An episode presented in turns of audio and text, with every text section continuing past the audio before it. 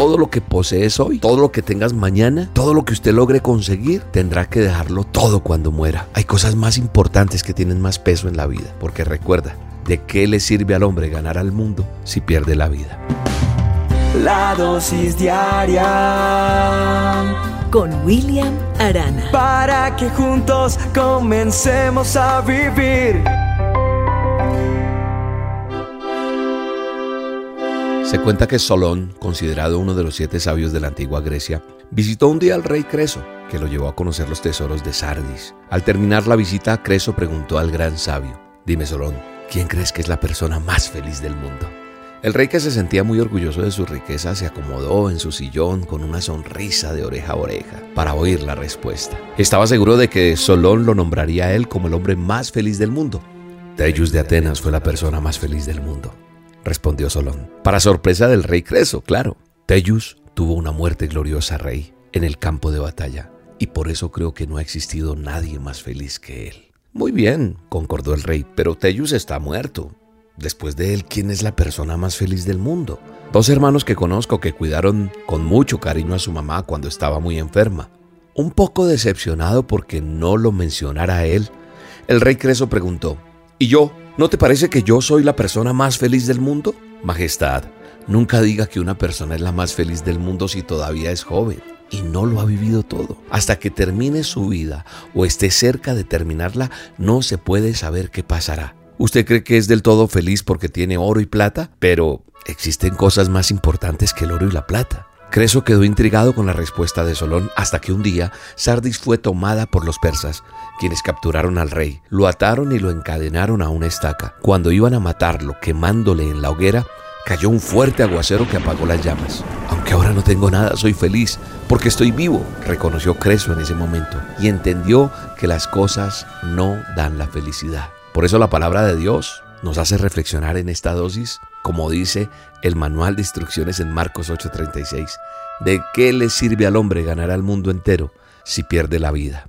¿Sabe una cosa? Lo que nos hace felices es vivir agradecidos con Dios por lo que nos da cada día y saber que si tenemos la salud es para, para hacer cosas que le agraden a Él y servir a los demás.